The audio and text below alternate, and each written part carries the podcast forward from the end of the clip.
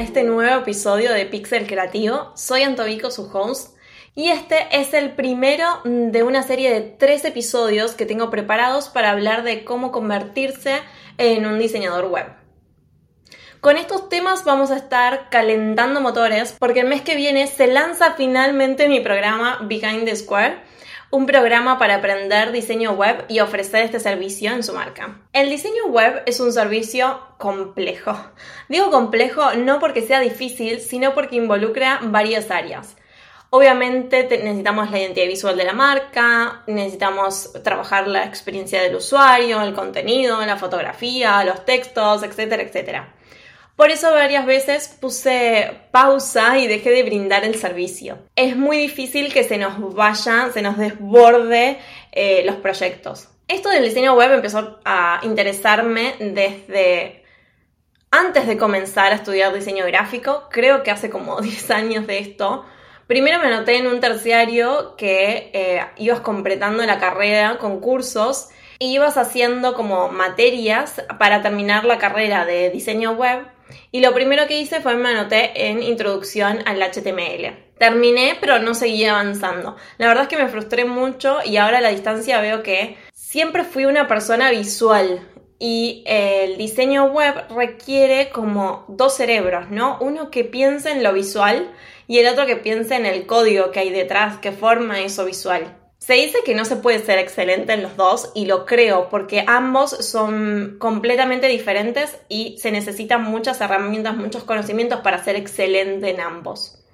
Entonces yo en el curso escribía el código de HTML bien, pero no tenía todavía las herramientas de diseño, así que el diseño de la web era un horror. Y yo lo que terminaba viendo, o sea, mi, cerebro tan visual, siempre veía más el diseño que estaba creando que el código. Entonces yo me frustraba muchísimo en que no estaba ejecutando lo que mi mente quería hacer. Así que bueno, después de eso obviamente pasé al diseño gráfico y abandoné un poco la idea hasta 2017 creo que fue que encontré Wix Seguro lo conocen, es una plataforma para crear eh, sitios web sin necesidad de tocar código.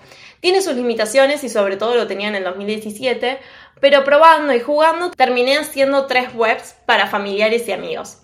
La verdad es que me encantó, me divertí mucho porque eh, fue la primera vez que puse 100% foco en lo visual y no me preocupé por el código. Después me animé y llegaron dos clientes, un estudio de arquitectura y un hotel, para que les cree su, su web.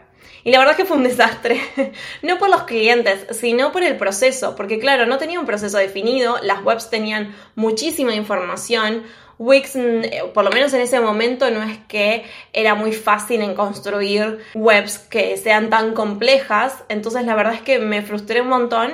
Me acuerdo de tener muchos dolores de cabeza por, por ese proceso, porque era cómo hago esto, cómo hago este efecto, o cómo vinculo el dominio, cómo... Era todas esas cosas que la verdad es que me, me frenaba mucho y sentí que era imposible brindar ese servicio con clientes. Así que por mucho tiempo ahí lo pausé, seguí recibiendo consultas, pero yo las rechazaba. Pero durante este camino siempre yo tuve mi, mi web online como diseñadora gráfica y en el 2019 empecé a escuchar muchas diseñadoras, sobre todo de Estados Unidos, hablando de Squarespace. Así que intenté probarlo para mi propia web y me encantó. Me encantó el proceso porque eh, Squarespace tiene una plataforma experiencia del usuario muy simple.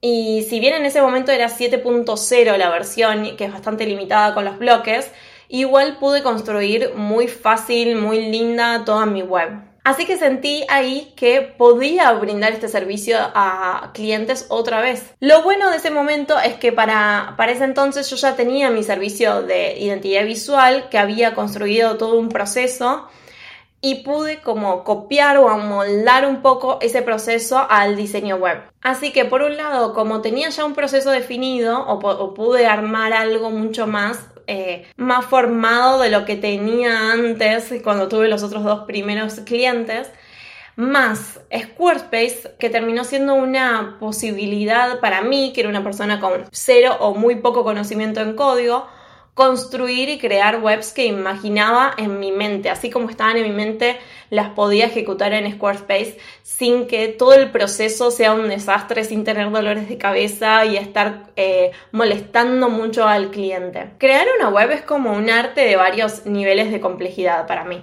No podemos pretender construir una web súper compleja en cuanto a código y diseño estando en el nivel 1 es algo que se va practicando y practicando y subiendo de nivel de complejidad. Squarespace nos permite estar como en el primer nivel y no tener que preocuparnos por el código y al mismo tiempo poder diseñar con muchísima flexibilidad, sobre todo con los editores que hay ahora en el 2023. Y si queremos añadir un poco de código en algún botón, en alguna imagen, en algún efecto, es súper fácil. Pero a ver, programador con experiencia o un diseñador web con experiencia ve Squarespace, va a haber limitaciones. Es totalmente válido si alguien quiere trabajar una web compleja, con animaciones, o brindar cursos con cierta experiencia en específico, o reservar hotel con complejidad, no sé, algo muy personalizado en detalle.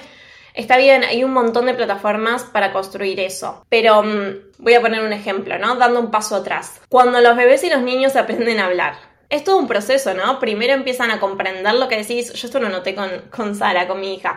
Primero empezó a comprender lo que yo eh, le decía, después empiezan a balbucear, ¿no? Empiezan a juntar sílabas, palabras, después acá en, este, en esta parte estaba Sara aprendiendo a decir algunas palabras, después arman oraciones, párrafos, ¿no? Practican, practican, practican y después empiezan a leer, escribir, todo un proceso Así creo que es el aprendizaje de cualquier, eh, de cualquier cosa. Entonces, es que es ahí cuando entra Squarespace, ¿no? Porque, o, es lo que yo vi cuando descubrí, o, vino Squarespace ahí a salvar y que yo pueda retomar eh, los servicios de diseño web. Yo estaba construyendo mi web, lo que necesitaba era diseñar lo que tenía en la mente, con la información de mi marca, eh, de lo que quería brindar y listo, la construí, lancé mi web. Y me animé a mm, empezar a brindar este servicio con Squarespace en ese momento porque me di cuenta que está pensado en el usuario final. Entonces, el usuario final que no sabe que es emprendedor, que no sabe que no es diseñador web,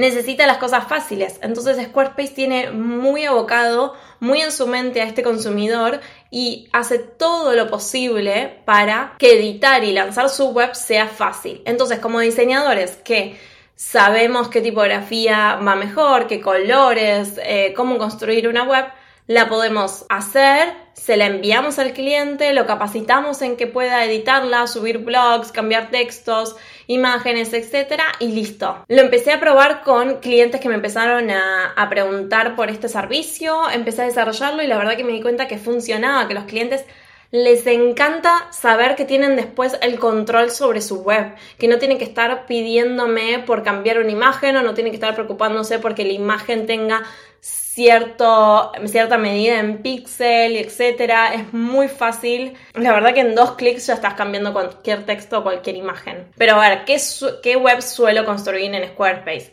de servicios, de nutricionistas, asesoras, coaches. Squarespace se puede agendar citas, tener una membresía privada, cursos, blog, obviamente, tienda online. Ahora, hay proyectos que son más complejos que no los recomiendo en Squarespace. Hace unos años atrás, creo que fue antes de la pandemia, tuve un cliente que quería colocar su curso online en la web. En ese momento Squarespace no tenía cursos ni membresías. Podríamos haber trabajado en cualquier otra plataforma, porque Teachable ya estaba en ese momento, pero él tenía requerimientos muy específicos que quería. Por ejemplo, el principal era que quería abonar con pesos argentinos y que también tengan la opción eh, la gente de afuera en abonar en dólares.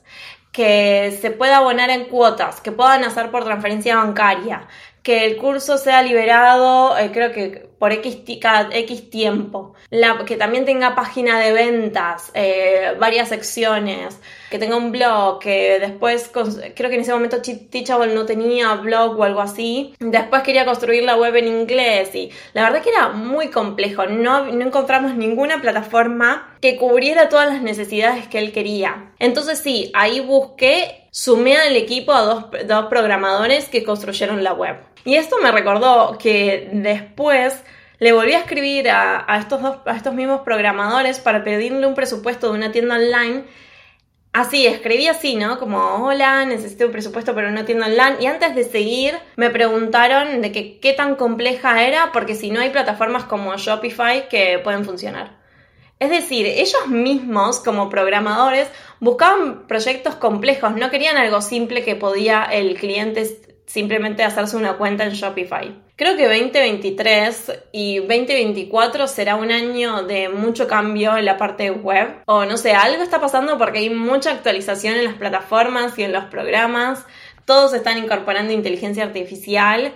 Este, el año pasado Squarespace lanzó su nuevo editor, que la verdad es que revolucionó muchísimo porque es, eh, está formado por una grilla que podemos mover ahí con el mouse muy fácilmente cada uno de los elementos. No necesitamos prácticamente código para, para nada, simplemente si queremos añadir algo muy específico. La verdad es que se siente muy libre eh, diseñar así y además de que es muy responsive. Wix, por ejemplo, hace poco mostró un video, creo que todavía no está habilitado, pero mostró en YouTube un video de una herramienta con inteligencia artificial que prácticamente le escribís la información de la web que querés, o sea, se la describís eh, y la construye.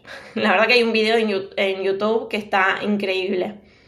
Shopify también lanzó hace unos días eh, las actualizaciones creo que todavía no están habilitadas, pero no sé, son como 100 actualizaciones, también están increíbles y también apuntan muchísimo a, a mejorar eh, y a que sea más libre la parte de, editar en la plataforma. WordPress también no se quedó atrás con las actualizaciones y también como en segundo lugar eh, incorpora mucho a la plataforma herramientas externas que empiezan a crearse aparte por necesidades del usuario, ¿no? Entonces, para no estar añadiendo plugins o aplicaciones o código, empiezan también a incorporarla en el editor. No sé, por ejemplo, poner la web en varios idiomas o animaciones em, que se están poniendo de moda y demás. ¿Y quién necesitan eh, estas cosas, estas incorporaciones? El cliente, el cliente que no sabe eh, código, o sea, el emprendedor final, ¿no? No el diseñador.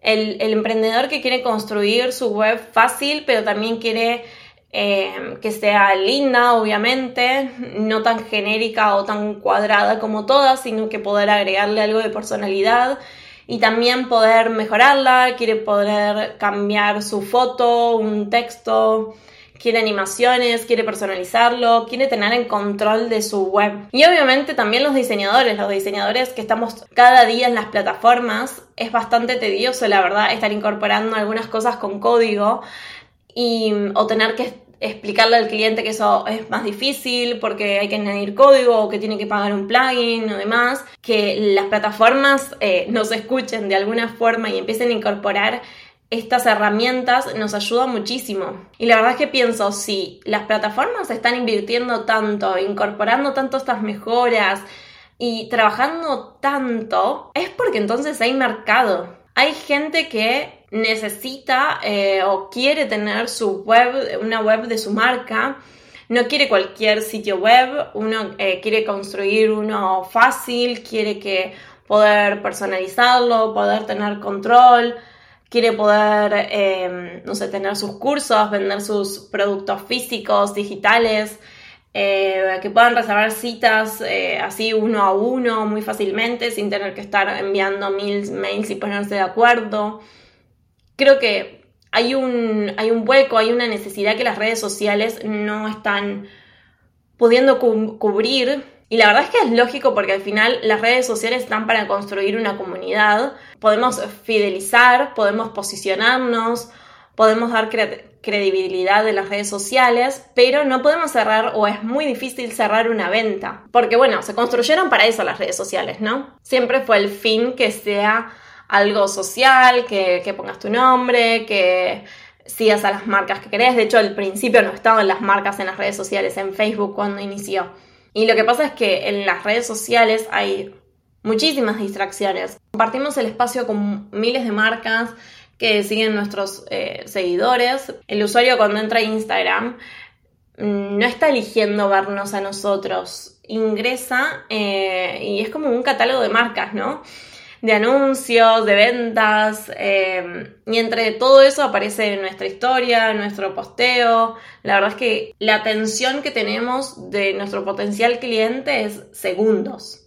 Y claro, en una web el cliente o el potencial cliente dio el primer paso, él hizo clic para ingresar en nuestra web. Ya dio un paso a que está interesado en nosotros y cuando entra es 100% nuestra información, no tenemos otras distracciones. Se dice que en dos segundos eh, se estima que el usuario promedio ya sabe si quiere irse o quedarse en la web, ¿no? Después hay otras cosas que tenemos que tener en cuenta con la experiencia de usuario, pero a lo que voy es la posibilidad y las oportunidades que tenemos con una web para terminar de cerrar una venta. Las marcas tienen que estar en las redes sociales, sí, perfecto, pero también tienen que tener el apoyo de un sitio web profesional para incrementar el porcentaje de conversión de esas ventas. Así que como conclusión final, por lo menos para este primer episodio de, de esta serie de tres. Quiero decir que hay muchas o veo muchas oportunidades en el mundo web, muchísimas, desde si sos un emprendedor con poco presupuesto y estás dispuesto a aprender o si sos diseñador gráfico o del mundo de marketing y te gustaría comenzar a brindar el servicio de diseño web para completar eh, ¿no? tu cartera de, de, servicios, no necesitas estar aprendiendo código a priori para hacer diseño web. También puede ser si sos copywriter o fotógrafo o no sé especializado en crear imágenes con inteligencia artificial, no sé, infinidad de cosas podés comenzar a aprender y convertirte en diseñador web. En mi sitio web ya está la lista de espera para este programa que voy a lanzar el mes que viene. Si se anotan ahora en la lista de espera, van a recibir un cupón de descuento unos días antes para poder utilizar en este lanzamiento. Y también está toda la información de lo que vamos a estar viendo dentro del programa. En los próximos episodios vamos a estar hablando un poco más de estos primeros pasos para convertirse en un diseñador web y también de cómo terminé creando mi proceso de trabajo. Si tienen alguna duda sobre esto pueden escribirme en Instagram y gracias por escucharme y nos vemos en el próximo episodio.